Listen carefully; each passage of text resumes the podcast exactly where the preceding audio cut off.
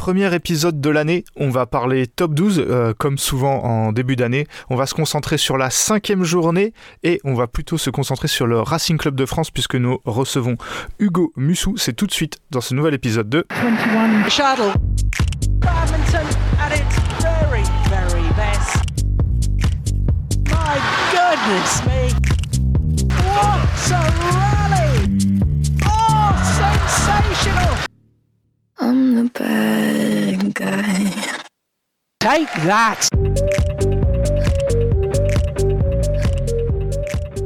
Euh, comme je l'ai dit euh, dans, cette, euh, dans, cette, dans cette introduction, on a la, la, chance aujourd'hui de, de, recevoir Hugo Mussou du, du, Racing Club de France. Salut Hugo, merci beaucoup d'être là. Salut les gars. Et je suis comme d'habitude accompagné par Benoît. Salut Benoît. Salut Hugo, salut Ewan. Alors, euh, bah, Hugo, ma, première question, c'est assez, assez général. Est-ce que tu pourrais te, présenter et notamment présenter ce que tu fais, euh, ton rôle au sein du, Racing Club de France? Alors euh, oui, je m'appelle Hugo Mussou, donc comme vous l'avez dit, je suis employé à temps plein de la section badminton du Racing Club de France y a un gros club omnisport euh, à Paris euh, chargé d'histoire. Et c'est actuellement ma troisième saison au club euh, en tant qu'employé. Et pour la petite anecdote, je suis le premier employé à temps plein du club depuis, depuis trois ans maintenant. Donc je m'occupe pour la majorité d'encadrer les entraînements au sein du club et de mener les différents, les différents projets qu'on qu'on a à cœur euh, de, développer euh, au sein de la structure. Euh, donc voilà, je suis entre autres aussi capitaine de l'équipe 2 du Racing qui évolue en National 3, donc je joue aussi dans, cette équipe. Donc voilà, c'est un, un boulot à temps plein avec plein de choses différentes, donc c'est super intéressant. Bah, j'ai une petite question justement parce que c'est vrai que tu, as précisé que c'était un, un, club, euh, un club historique. C'est vrai qu'il a été plusieurs fois euh, champion de France dans les, euh, années, dans les années 80. même si, enfin, je sais pas si tu connais tout sur ton club par cœur, mais comment ça se, bah, pourquoi il y a eu une, grosse période dans les années 80 et depuis c'est plus compliqué au 21e siècle? Est-ce que c'est parce que bah, le, le, BAD a changé, tu crois, et aujourd'hui il y a des grosses cylindrées comme euh, comme, Chambly. Qu'est-ce que, qu'est-ce que tu qu'est-ce que en penses? Alors c'est une très bonne question. Euh, en fait, c'est plus lié à notre propre histoire à nous, le Racing. On pourrait en parler pendant, pendant des heures. Euh, donc, je ne sais pas si vous connaissez un petit peu, mais c'est un club omnisport qui a été créé à la fin du 19e siècle, 1893. le badminton, il est arrivé plus tard en 1937, mais c'est très vite devenu un club omnisport omniprésent sur la scène nationale et internationale. Et au badminton aussi. Alors, l'histoire badminton à proprement parler, euh, je pense que les parents de Anne, Lynn et Wang, qui sont des figures un peu emblématiques du club, seraient plus à même d'en parler que moi, mais oui, je sais que euh, à la fin du XXe siècle, il y avait euh, toujours une grosse équipe au, Racing. Alors, c'était certes, comme vous l'avez dit, moins développé sur la scène nationale, il y avait moins de, de grosses structures, donc peut-être un peu plus facile d'être euh, d'être dans le haut du tableau. Et nous, euh, donc en fait, pour l'histoire du club Omnisport, ça a été créé dans le bois de Boulogne, le, Racing Club de France, dans un endroit qui s'appelle la Croix-Catlan, euh, qui était une concession de la mairie de Paris. C'était un terrain qui était donné au Racing Club de France et qui s'est très très vite développé et qui est devenu une structure hyper dynamique et qui faisait plein d'argent en fait. Hum. Euh, et euh, nous, le badminton, on, on a nos activités euh, en plein Paris, rue et Blé, c'est entre les, Invalides et Montparnasse, en gros, dans un immeuble. avec plein d'histoires aussi historiques, c'était en 1947, et il y a différents sports qui, qui s'y déroulent, il y a l'escrime, la natation, le judo, le badminton, le tennis, et d'autres petits sports aussi. et en gros, le centre qui était dans le bois de Boulogne, la Croix-Catlan, permettait euh, de financer ce bâtiment-là et les activités euh, qui s'y déroulaient. Et notamment, bah, le club omnisport permettait d'avoir un budget, par exemple, pour le haut niveau du badminton et le haut niveau d'autres d'autres d'autres pratiques.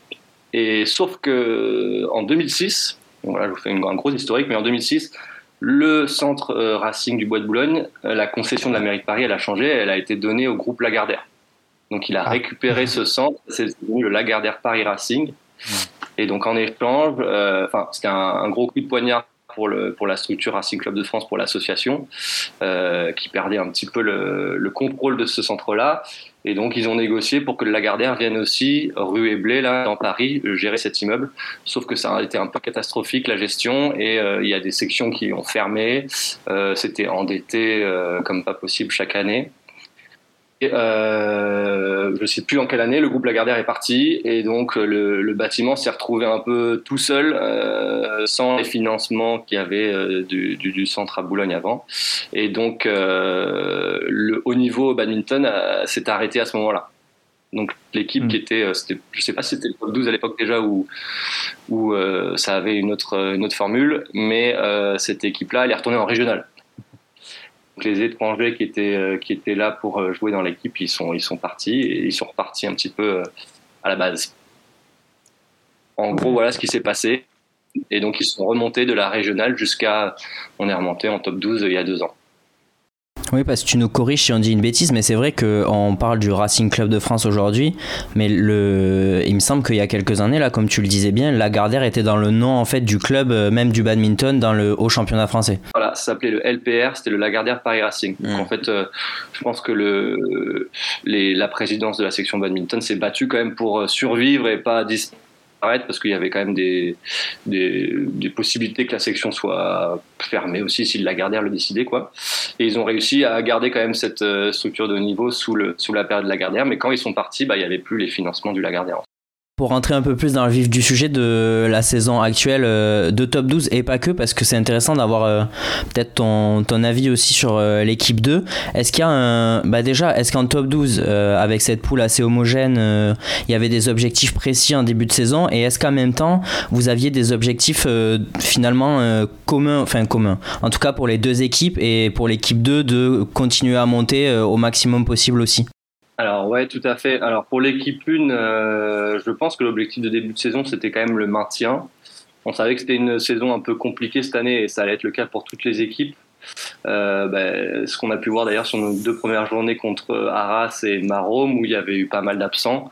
Euh, on savait qu'avec la qualification olympique, les équipes elles allaient être un peu décimées tout au long de la saison. donc ils ont démarré en grande pompe avec un 7-1 et un 8-0. Euh, on, était, on super contents quand même. Mais oui, l'objectif de départ, c'était quand même le maintien. Et après, après ce début de saison, on dire ah, bah tiens, euh, on est, je sais plus si on a été premier un moment, mais on a toujours euh, été ouais, deux, troisième. Donc on s'est dit pourquoi pas les playoffs. donc voilà, mais en début de saison, c'était plutôt le maintien. Et l'équipe 2, on est en National 3 et on a quand même une très bonne équipe avec beaucoup de joueurs N. On est premier de poule assez est plutôt pas mal devant notre dauphin là. Donc euh, ouais, notre objectif de début de saison c'était clairement la montée en National 2, sachant qu'on avait déjà fait les playoffs euh, l'an dernier et qu'on n'avait pas réussi à, à, monter en N2. Il nous manquait des, filles dans l'équipe pendant les playoffs. Euh, mm. Donc c'était malheureux, mais on est on est bien parti pour pour en tout cas reparticiper aux playoffs et j'espère monter cette fois. Ouais, et puis en top 12, euh, on voit que vous, vous êtes dans une poule euh, vachement homogène, on va dire, sauf Chambly, qui paraît être un peu comme chaque, euh, chaque saison, plus fort, largement plus fort que, que tout le monde. À la, à la mi-saison, vous êtes, on va dire, deuxième égalité avec, avec Strasbourg et, et Cholet. Et du coup, bah, tu parlais de, d'éventuellement des, des, des playoffs. C'est vrai que nous, avec Benoît, en début de saison, on vous voyait pas forcément être dans la lutte aux playoffs, mais bah, à la mi-saison, vous, vous y êtes. Du coup, est-ce que tu crois que euh, en deuxième partie de saison, vous pouvez euh, un peu rééditer ce que vous avez fait là et continuer d'être dans la course euh, jusqu'au bout, quoi. Ouais, ouais, je pense que c'est possible. Comme je le disais, c'est une année un peu compliquée pour toutes les équipes, donc ça mm. va aussi un peu défendre, dépendre pardon, des, effectifs en face, mm. sachant que nous, il y a principalement Anne qui la plus à même de, de, parler de la qualification des jeux et donc qui va aussi probablement manquer sur certaines rencontres. Et, et ça fait un petit peu mal dans l'équipe à chaque fois qu'elle n'est pas là, forcément. Hmm. Mais euh, oui, on a, on a un, effectif masculin exclusivement français et c'était aussi un peu notre objectif d'avoir une équipe avec, avec pas mal de, joueurs euh, du territoire français.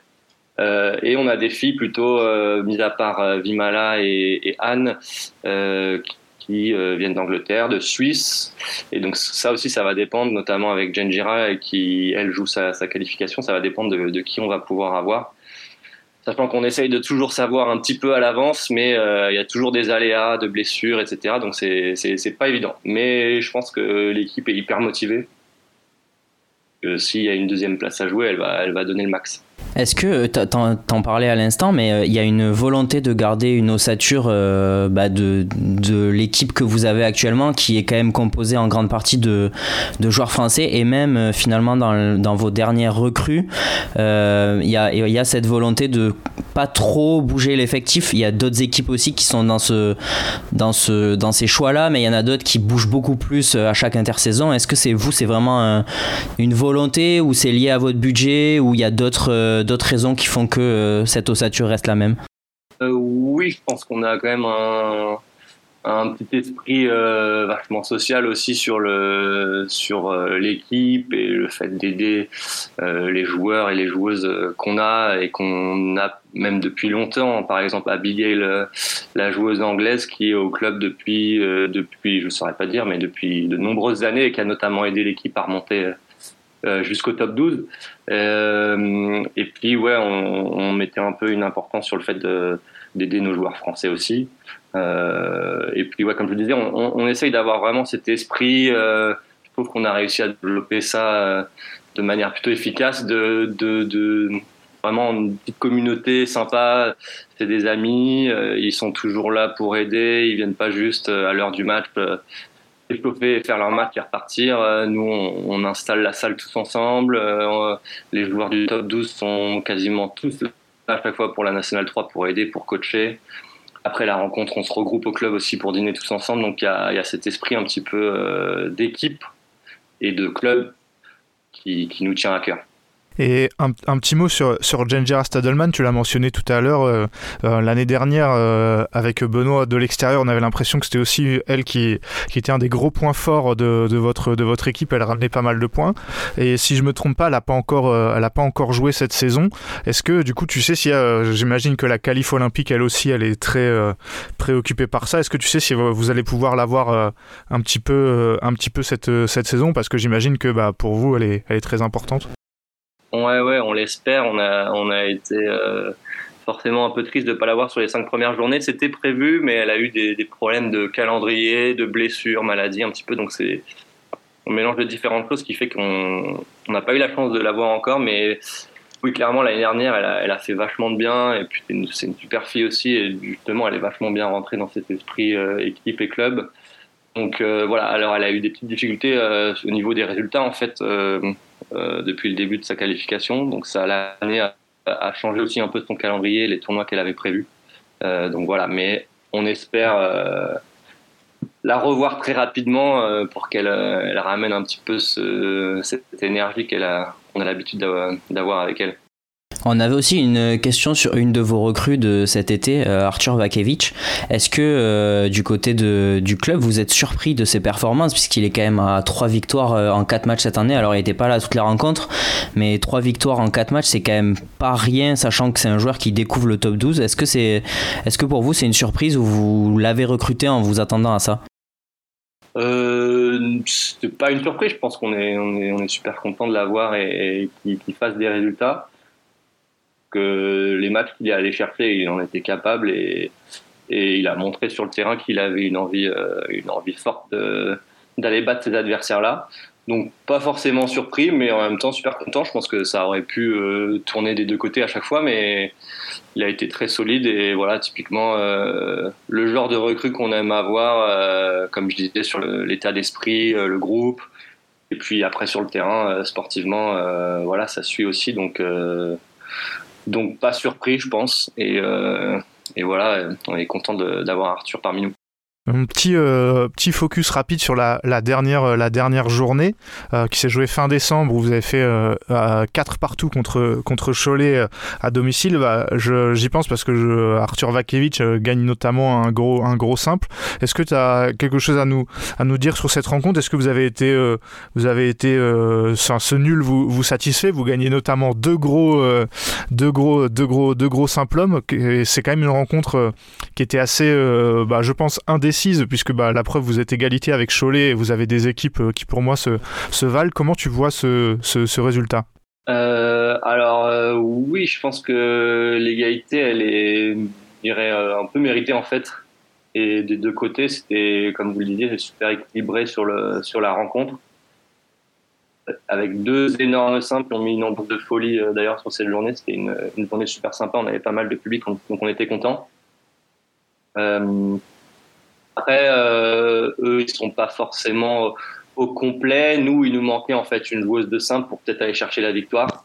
On, hmm. avait euh, Malak qui nous gentiment sur un, simple dame 2. Si on avait une Jendira euh, ou une Dunia aussi, euh, je pense qu'on pouvait faire la différence et aller chercher ce petit 5-3. Euh, après, euh, après voilà, je regarde les résultats, mais deux, deux gros simples un mix de deux qui lui est perdu serré, euh, donc voilà, ça peut vite basculer. Mais euh, voilà, je pense que Anne avait fait un petit discours à la fin en disant que elle était contente de, l'équipe et que, voilà, tout le monde avait tout donné, pas trop de pas trop de surprises. Euh, mais voilà, mais de manière générale, on était content. On a réussi à faire une, une grosse journée à domicile après deux journées à l'extérieur pour nos deux équipes. Hmm. Ça aussi, c'est un, une chose qu'on a réussi à développer depuis la remontée en top 12, c'est de, rassembler un peu plus nos adhérents, même si c'est compliqué, euh, et même du public parisien, en faisant un peu plus de communication là-dessus. Euh, et donc on a une salle qui se remplit, euh, voilà, c'est cool aussi de pouvoir accueillir Cholet dans ces conditions, parce qu'on sait que chez eux, c'est c'est un beau chaudron aussi, plein d'ambiance. Donc voilà, nous on est content d'avoir pu développer ça, on espère que ça continuera sur la suite. Et ça demande un petit travail supplémentaire, mais la journée quand elle est remplie de monde comme ça, on est, on est content et je pense que ça fait plaisir aux joueurs, ça les porte aussi un peu pour les, pour les résultats. Bah, justement, euh, tu, tu, nous, tu nous amènes la prochaine question sur euh, un plateau d'argent. Comment c'est l'ambiance euh, au RCF Tu as parlé de la dernière journée, mais est-ce que vous arrivez vraiment à. Enfin, combien de personnes vous arrivez à, à faire venir à chaque rencontre? Est-ce que vous sentez qu'il y a un engouement qui monte autour de l'équipe qui est bah, du coup toute nouvelle, j'ai envie de dire en top 12 là euh, ces dernières années. Est-ce que euh, ouais, est-ce que euh, c'est enfin c'est comment l'ambiance au RCF à chaque journée à domicile? C'est de mieux en mieux et, ça fait plaisir. Je ne saurais pas dire en termes de nombre combien on est, mais pas des bêtises, mais une petite centaine. Hmm. Alors que à l'époque, moi, je me rappelle, j'étais pas encore au club, j'étais venu voir des rencontres de National 1. C'était, c'était, faut pas se le cacher, c'était assez vide la salle. C'était un peu tristoun, quoi. Euh, là, on a mis en place euh, une buvette payante aussi euh, sur la dernière journée. On a fait une tombola, donc c'est vivant. je pense que on en discutait avec les joueurs et Anne aussi. Je pense que des fois, le public qui est un peu néophyte, il sait pas forcément comment comment encore applaudir, à quel moment. Des fois, c'est un petit peu calme, même s'il y a beaucoup de monde. Donc, je pense qu'il faudrait qu'on recrute un, chauffeur de salle. Mais mais euh, non, c'est super sympa et on a maintenant pas mal de bénévoles. On a des parents de jeunes joueurs qui viennent nous aider à monter, démonter, s'occuper de la buvette. Hmm. Euh, on a on a Aline, notre présidente, qui s'occupe d'un million de choses aussi. Euh, donc ça se déroule bien. Comme je disais, à chaque fois, nous on organise donc avec l'équipe adverse aussi, si elle le souhaite, on organise un dîner au sein du club parce que nous, il faut savoir qu'on n'accueille pas dans la salle de notre club, dans l'immeuble dont je vous ai parlé du, Racing Club de France, c'est pas honnête pour, pour accueillir des matchs de ce niveau-là. Hmm. Il n'y a pas la hauteur, il n'y a pas la, taille qu'il faut, etc. Donc euh, on joue dans une autre salle un peu plus loin du club. Donc ça aussi c'est un petit frein, euh, je pense, pour euh, rassembler un peu plus de, nos adhérents. Mais en tout cas, ce qu'on fait, c'est qu'on se rejoint tous au club, dans l'immeuble là dont je vous ai parlé, pour un dîner après. Et ça, c'est un moment super sympa à chaque fois. Euh, donc voilà, ça c'est super chouette et on, et on souhaite poursuivre là-dessus. Je pense que la communication qu'on fait, elle joue un, rôle important en interne et en externe. Donc, euh, donc voilà. Et vous, vous avez par rapport à quasiment toutes les équipes de, de, top 12, euh, à part, à part Saint-Maur, vous avez la, vous avez la particularité euh, d'être euh, d'être très dans Paris en l'occurrence, même si Saint-Maur est un peu sur le, sur le côté. Du coup, vous avez forcément un, bassin de population beaucoup plus, beaucoup plus grand, mais en même temps beaucoup de concurrence avec beaucoup de, bah de, de, sports différents et, et, tout ça. Est-ce que donc pour toi c'est plus un avantage d'être un club dans Paris comme ça pour la, fréquentation et le fait de remplir votre salle ou plutôt un, inconvénient bah, J'imagine que là, tu m'as dit que vous essayez de mettre en place des, choses spécifiques pour attirer euh, les, néophytes qui sont pas forcément voilà, badistes à l'origine, c'est ça? Ouais, c'est ça. Et puis on fait une communication au sein du comité aussi, enfin, à destination des autres clubs. Donc je pense qu'il y a pas mal de gens aussi qui font du bad dans d'autres clubs qui viennent voir le top 12. Je pense que c'est l'occasion aussi. Mais euh, il y a quand même un gros contraste entre euh, le fait qu'on ait euh, un club complètement plein en termes de, nombre d'adhérents chaque année. On a, on a 500 adhérents et on a de plus en plus, d'ailleurs, une liste d'attente qui est de plus en plus grande chaque année sur des joueurs qui veulent s'inscrire. on a un, territoire assez particulier où il y a une demande beaucoup trop importante par rapport à, l'offre qu'il peut y avoir avec les salles, etc. Nous, on a quand même la chance d'avoir nos, nos, propres infrastructures, donc on a, on a de très nombreux créneaux. Euh, on ne peut pas accueillir plus de 500 personnes. Mais il y a ce contraste aussi sur le fait que oui, c'est dur quand même d'aller chercher ses adhérents au sein du club pour les faire venir voir du badge. Je pense pas qu'ils soient si nombreux que ça de notre club à venir euh, voir le top 12. Et on, mm. a aussi, euh, comme vous le disiez, une concurrence, une offre. Je pense qu'il y a des gens qui font d'autres choses le week-end, qui ne vont pas forcément voir du sport. Ils partent le week-end, etc. Donc c'est mieux qu'avant, mais c'est pas un travail facile. Et du coup, on a une dernière petite question qui porte là plus sur le top 12 en général. Mais est-ce que euh, ce qui est arrivé euh, bah, récemment à, Talence, est-ce que ça, ça inquiète euh, en interne? Est-ce qu'on se dit que ça pourrait arriver à d'autres, que c'est un mauvais signe pour la viabilité du top 12 ou alors que tout simplement c'est un cas isolé? Bah, Forcément, je pense que ça a mis un peu l'alerte euh, dans, dans, le milieu un peu euh, du haut niveau et du bas de français. Alors euh, après, je, moi je connais pas trop les, les raisons exactes pourquoi c'est arrivé en, plein milieu de saison. nous personnellement, on n'est pas dans ce cas-là et on espère, on espère que ça n'arrivera pas et qu'on puisse garder garder une équipe de haut niveau comme ça sur le long terme. Euh, euh, donc voilà, nous, pas forcément d'inquiétude de notre côté, je pense. Euh, après, nous, c'est assez particulier parce que on a quand même, on arrive à avoir une équipe de niveau sans avoir véritablement de sponsors. Ça, je pense que c'est quelque chose sur lequel il faut qu'on travaille euh, beaucoup plus à l'avenir pour essayer d'avoir plus de fonds externes qui financent justement ce haut niveau, hmm.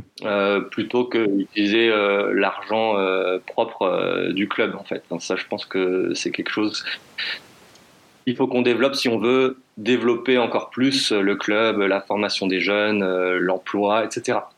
Euh, euh, et nous, de manière générale, enfin d'un point de vue omnisport, il y a, il y a un, projet qui essaye de se monter avec une nouvelle présidence, de nouveaux élus.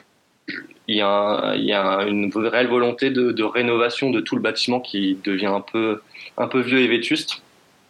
Donc j'ai pas beaucoup d'informations et je peux pas trop communiquer encore là-dessus, mais il y a il y a une réelle volonté du club omnisport de justement rebriller euh, sur le haut niveau, sur les différentes sections, et pas forcément euh, que une ou deux. Mm. Euh, donc ça, je pense que ça va amener pas mal de choses à l'avenir. Alors je sais pas à quel horizon, mais je pense qu'on est amené à avoir pas mal de, de changements sur le Racing dans les années à venir. Ok, et eh ben merci beaucoup d'être d'être d'être venu. On souhaite une, une, bonne saison à toi et tout le, le RCF et voilà, merci d'avoir d'avoir pris du temps pour venir. En tout cas, c'était très cool. merci à vous. Très bonne continuation à vous aussi. Merci. Aimez-vous le badminton? Ah non. Il s'agit là d'un sport qui ne déçoit personne. Et nous donc on enchaîne sur les quatre rencontres, quatre autres rencontres de cette journée. On va rester donc dans la poule du, du RCF, c'est-à-dire la poule 1 avec euh, euh, la victoire de Strasbourg à Marom 6-2. Euh, donc les deux matchs gagnés par Marom, c'est le simple homme 2, Marius Reboul-Alexandre qui a battu Nathan Bega, et le double homme, Julien Maillot et Fabio Capogno qui ont battu la paire Bega-Heming. Le reste, euh, Alex Lanier de retour pour Strasbourg. Euh, il a battu euh, Capogno, en 3-7. Toujours pas pour Strasbourg de, William Villéger, mais voilà, Benoît Strasbourg qui a eu des moments compliqués cette saison, un peu comme la, comme la, dernière. Mais là, il reste sur deux victoires, deux victoires consécutives. Et même si, j'ai envie de dire, c'est que Marom, entre guillemets, l'équipe la plus faible de cette poule, dès qu'ils ont une équipe plus, plus solide avec du Alex Lanier, du Hemming, du Sharon Bauer, du Victoria Vorobeva, c'est Rosie Pancassari aussi, c'est quand même plus la même équipe. Hein. C'est quand même plus la même équipe et euh, en fait je trouve que c'est un Strasbourg autoritaire et c'est bah, le Strasbourg en vrai qu'on attend et qu'on imaginait en début de saison. Hmm. Et côté Marom, bah, toujours compliqué, hein, même si Julien Maillot là remporte son, son double, euh, Marius Reboula, Alexandre Chopin simple. Ouais. C'est toujours pareil, Benoît. C'est euh, un nul et quatre défaites euh, en, à la mi-saison. Et maintenant, ils ont déjà 6 points de retard. On voit pas trop comment ils pourraient s'en sortir. Non, on voit pas. Après, voilà, c'est encore une fois, ils jouent avec leurs armes. Pour moi, Marom, c'est assez similaire à ce qu'on a vécu avec Oulin. Euh, c'est que ils vont pas tout changer ou tout bouleverser pour euh, se maintenir à tout prix. Ils ont euh, une équipe bah, qui est la même depuis au moins deux ou trois saisons. voilà, elle reste avec cette ossature là et puis on vivra ou on mourra en tout cas en top 12 comme ça et on se mettra pas dans le rouge financièrement en tout cas juste pour pour se maintenir une ou deux saisons en top 12. Dernière rencontre de cette poule, la large victoire de, de Chambly contre Arras. Euh, Arras a gagné le, match des retraités avec Toby Penty qui bat euh, Hans Christian Wittingus 21-16, 21-19. Le reste, ça a été plus compliqué euh, pour les Arajois largement, même s'il y a eu des matchs serrés quand même, hein, notamment la victoire de Sacha Lévesque en 3-7 contre Léo Van Gisel, celle d'Émilie Drouin également en 3-7 contre, contre Marie Batomen. Le reste en double, il n'y a pas eu, a pas eu de, discussion. Chambly qui, qui avait notamment les deux Delru, Marcus Ellis, Loren Smith, Eloi Adam, c'est beaucoup trop fort pour, euh, les, les, où il n'y avait pas notamment euh, euh, Émilie, Émilie Lefel. voilà, Benoît, j'aimerais t'entendre sur cette rencontre, notamment est-ce que pour toi c'est décevant que Vitingus ne batte pas Toby Penty alors que c'est quand même la recrue et le mec qui t'empêche de prendre un bonus? Et pour le reste, est-ce que c'est sévère pour Arras ou somme toute logique? Non, c'est somme toute logique, je pense. Euh, oui, c'est décevant parce que Vitingus, en vrai, c'est sa première défaite de l'année, mais ça fait plusieurs fois, on se dit, vas-y, euh, c'est limite, il s'en sort euh, pas trop mal, mais contre un joueur bah, qu'il connaît et, un joueur qui a connu le très haut niveau international, ça passe pas. Je suis quand même curieux de voir ce qu'il donnera face à des joueurs du calibre de Toby Penty, parce que, bon, désolé, mais Daniel Dubovenko ou Valentin Singer, c'est quand même pas le calibre Vitingus euh, moi, je trouve quand même qu'il est pas spécialement au niveau, mais bon, après voilà, euh, sa retraite doit jouer aussi, mais euh, ouais, c'est un simple homme. En fait, hormis son nom et le fait qu'on l'adore, bah, c'est peut-être un peu faible pour une telle équipe. Ouais, alors la chance de Chambly, et il le montrait l'année dernière, c'est que quand Thomas Rouxel a eu des moments de moins bien, c'est que tu peux être champion de France avec euh, ces joueurs-là. Oui. Euh, parce que euh, le reste de leur équipe est tellement solide. Par contre, je suis d'accord. Alors, Vitingus, il a beau, je pense qu'il est plus vieux que Penty, mais il est quand même retraité depuis beaucoup moins longtemps. il, doit pouvoir, il doit pouvoir au moins prendre un set à un joueur comme Penty, même si bah, voilà, Toby Penty fait toujours le boulot pour Arras. Je trouve ça décevant que ce soit lui qui leur coûte le, le, point, de, le point de bonus, alors que c'était quand même ta, ta bonne recrue de, de, l'intersaison. Dans la poule 2, euh, grosse rencontre euh, comme prévu, j'ai envie de dire, entre deux gros calibres de la poule 2, Aix et Mulhouse. C'est Mulhouse qui gagne à, domicile en gagnant notamment les 4 simples. Euh, Arnaud Merclé bat Grégoire Deschamps, Mohamed Iqbal bat Johan Barbieri en 3-7, Mia Blichfeld bat Lian Tan et Sabrina Ola Yasmine bat Akshurina également en 3-7. Mulhouse qui prend un double, c'est-à-dire le double homme avec euh, Alimov Jikel qui battent euh, Ronan Labarre et Jesper Toft. Et euh, finalement, Ex prend les trois autres doubles. Le double dame avec la paire russe Akshorina Davletova, Alina Davletova qui a aussi gagné son double mixte avec Ronan Labarre contre Tom Jikel et Margot Lambert. Et Jesper Toft et Juliette Moinard gagnent le mixte 2 contre Alimov Pognante. Benoît, cette rencontre pour moi, c'est évidemment la meilleure rencontre de la journée et c'est pour moi la vraie pub, peut-être la meilleure de l'année, peut-être parce que pour moi c'est la vraie pub pour le top 12 avec deux équipes qui euh, alignent leurs recrues, deux grosses grosses équipes de chaque côté et ça fait plaisir euh, quand le top 12 nous déçoit souvent on va dire, ça fait plaisir de voir qu'il y a encore des rencontres comme ça. Ah, totalement d'accord avec toi. Pour moi, c'est la meilleure rencontre de l'année, euh, le meilleur affrontement, parce que des grosses équipes alignées, il y en a eu. Je pense à Foss. Mais là, pour moi, c'est le meilleur affrontement depuis le début de la saison. Euh, la meilleure pub possible pour le top 12. Ça a été assez serré, alors que j'imaginais quand même que Mulhouse. Euh, je voyais pas en fait Mulhouse perdre notamment ce mixte 1, voire même ce mixte 2. Ils en perdent pas beaucoup. Hein. Tom, Tom Jikel et Margot Lambert, ils en, ils en perdent pas beaucoup. Hein. Et je vais être assez honnête, euh, c'est pas bien payé 5-3 parce qu'ils sont allés chercher leur rencontre. Mais je pense que si on la rejoue 10 fois, je suis pas sûr que Aix aille chercher 10 fois 3 points. Ils les ont pas volés, c'est pas ce qu'on est en train de dire. Mais euh, je trouve qu'ils ont maximisé leur chance de victoire quand même. Hormis ce simple dame 2 peut-être. Ouais, c'est ça. En fait, c'est ça qui est intéressant, c'est que d'un côté, euh, X, avec les trois doubles qui gagnent, bah, c'est mérité, mais tu vois, tu te dis, ils s'en sortent un peu bien, mais sur un exploit, parce que pour moi c'est un exploit de, de, de Liantan ou alors de, de Akshurina, tu peux ah bah oui. même espérer, euh, tu peux même espérer un petit peu, un petit peu mieux. Ouais ouais carrément. Euh, même si, euh, même si voilà, je voyais pas Iqbal et Merkley perdre leur, leur, leur, leur match. Mais voilà, en tout cas, je, ouais, assez surpris de, enfin, tu dis normalement avec un mixte 2 Alimov pognante euh, et un mixte 1 Tom Jekyll Margot Lambert tu peux battre à peu près n'importe qui et eh ben non bien joué à X qui va prendre un point effectivement c'est fou de voir que X euh, ne gagne pas et même perd fait même pas match nul avec l'équipe qui qu'ils avaient après voilà en simple homme ils sont plus faibles hein, euh, c'est leur c'est leur point, leur point faible à, à, Aix-en-Provence. Mais voilà, je me répète, grosse grosse rencontre et ça fait plaisir de voir deux équipes qui jouent le, qui jouent le jeu comme ça. Et Benoît, on peut, on peut aussi le préciser que euh, en dehors des, finals où il y avait personne euh, du, du, top 12 de mémoire, euh, ça fait, c'est une des premières rencontres où les équipes peuvent être au complet et mine de rien, bah, bizarrement, quand le calendrier est un peu mieux fait, ça change la phase des rencontres. Bah exactement et au complet plus plus parce que là euh, on avait quand même euh, on avait quand même un joueur russe Rodion Alimov euh, qu'on savait même pas si on verrait et, et qu'on revoit rejouer au bad en fait tout court. Hmm. Donc ouais c'était tout était réuni presque. Ouais, j'espère qu'il y avait du monde à Mulhouse parce que très très belle très très belle rencontre. Ah oui.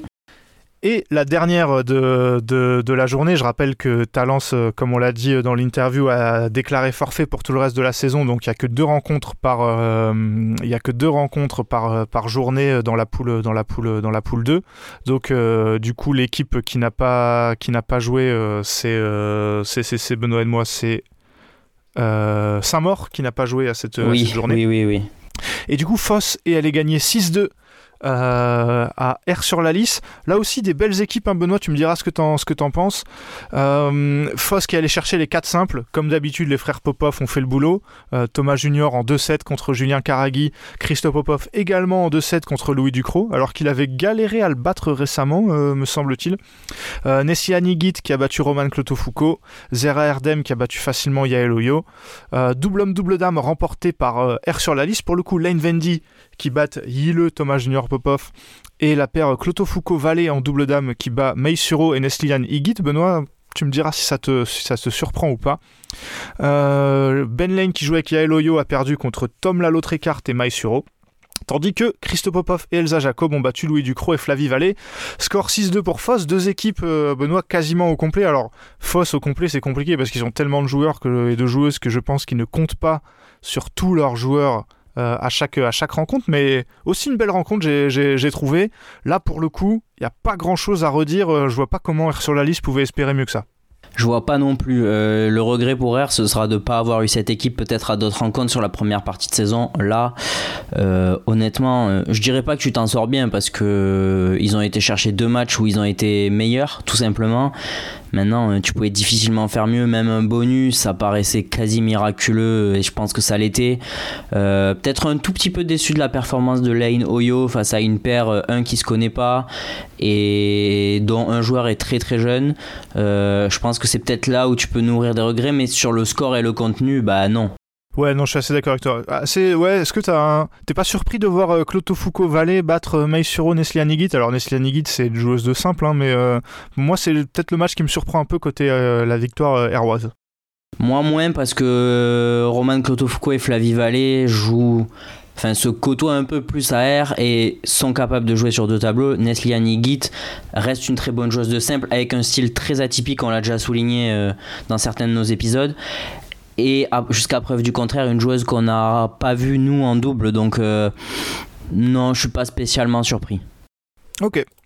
Qu'est-ce que ça donne au classement dans les deux poules? Alors dans la première, je l'ai dit, Chambly est seul en tête, un 5 victoires en 5, euh, en, 5, euh, en 5 rencontres.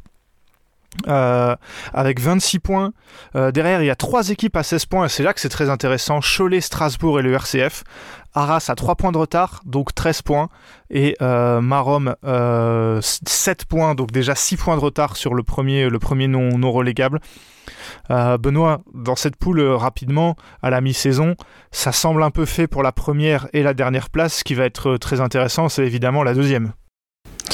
C'est ça, euh, c'est ce qu'on disait avec euh, Hugo tout à l'heure, euh, Mussou en interview. Bah, c'est que cette poule elle est très homogène de la deuxième à la cinquième place et que tout le monde à la mi-saison peut espérer se qualifier pour les playoffs. Et moi personnellement, j'avoue que je serais bien embêté si je devais mettre une pièce sur une des équipes. Toi, t'as peut-être une idée un peu, Benoît? Je trouve que le meilleur, le meilleur effectif, c'est peut-être Strasbourg, mais à voir combien, combien ils vont l'avoir, quoi. Ouais, pour moi, c'est Strasbourg qui va y aller. Je crois, je crois que j'ai annoncé ça en début d'année et je vais rester sur ma ligne. Mais je suis curieux de voir sur qui tu vas mettre ta pièce, toi. Ah, je dois la mettre du coup. Ah bah attends, attends, oui, oui. bah, au début de saison, j'ai dit Arras. Et en vrai, je trouve que c'est toujours possible. Mais si je devais vraiment mettre une pièce, je mettrais également Strasbourg, j'avoue. Ok qui a eu un début de saison difficile et qui là semble être beaucoup mieux. C'est toujours pareil, ça dépend du calendrier et de quand ils auront, euh, quand hmm. ils auront leurs joueurs. Hein. Du côté de la poule 2, alors euh, dans le classement qu'on a nous, euh, les, retours contre Talence sont déjà comptés, donc c'est pour ça qu'il y a 6 rencontres de jouer pour les, équipes. Euh, Foss, donc sinon ils sont, à, ils sont à 30 points, donc 6 victoires en 6 rencontres, devant, devant Saint-Maur, qui est donc deuxième à la mi-saison, 24 points, Mulhouse 22, Aix 20, R sur la liste 16, et donc Talence qui descendra, donc aucune des cinq équipes qui ne jouent va, va descendre. Benoît, euh, quand même une surprise de voir à la mi-saison Saint-Maur euh, devant, euh, devant notamment devant Mulhouse et Aix. La, question que je vais te poser maintenant, c'est je pense que comme dans la première poule, Foss est, injouable et gardera la première jusqu'au bout, c'est qui va les accompagner par contre? Euh, bah écoute, Saint-Maur, euh, déjà la première chose c'est qu'on s'est largement trompé sur eux parce que nous on les avait annoncés. Euh, alors, on avait dit qu'ils redescendraient, bon, du coup. Ouais, enfin pour des raisons évidentes, ce sera pas eux, mais on les avait surtout pas vus à ce niveau-là.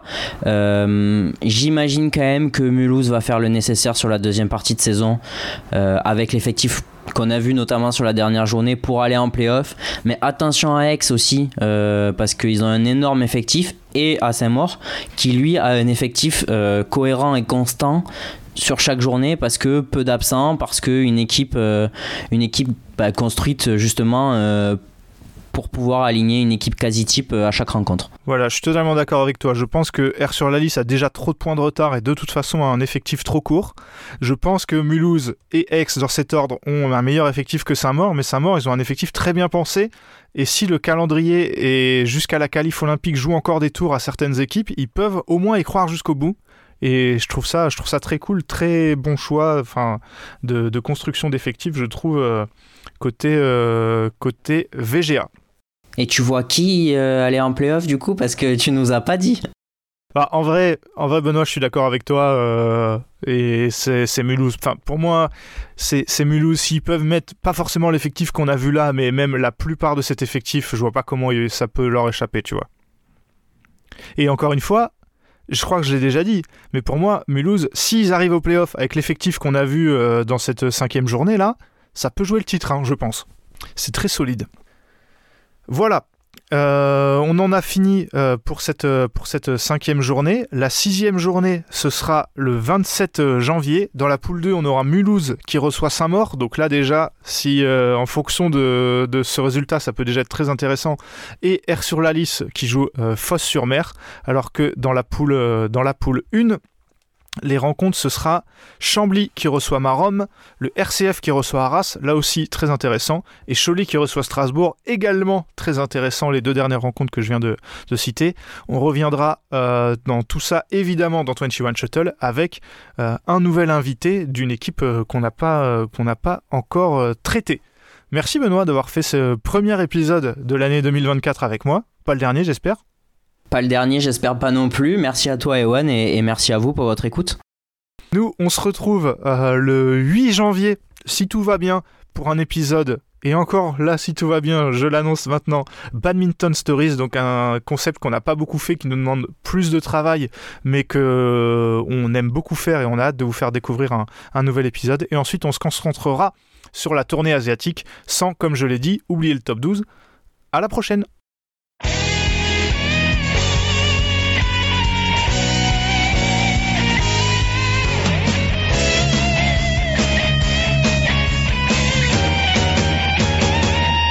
绽放我们激情的节奏，把那束缚抛开的时候，共同感受这片天空带给我们的自由。挥动你我坚强的双手，努力奔向成功的尽头。我们的梦握在手中，绝不等候。否在经历着平凡的生活？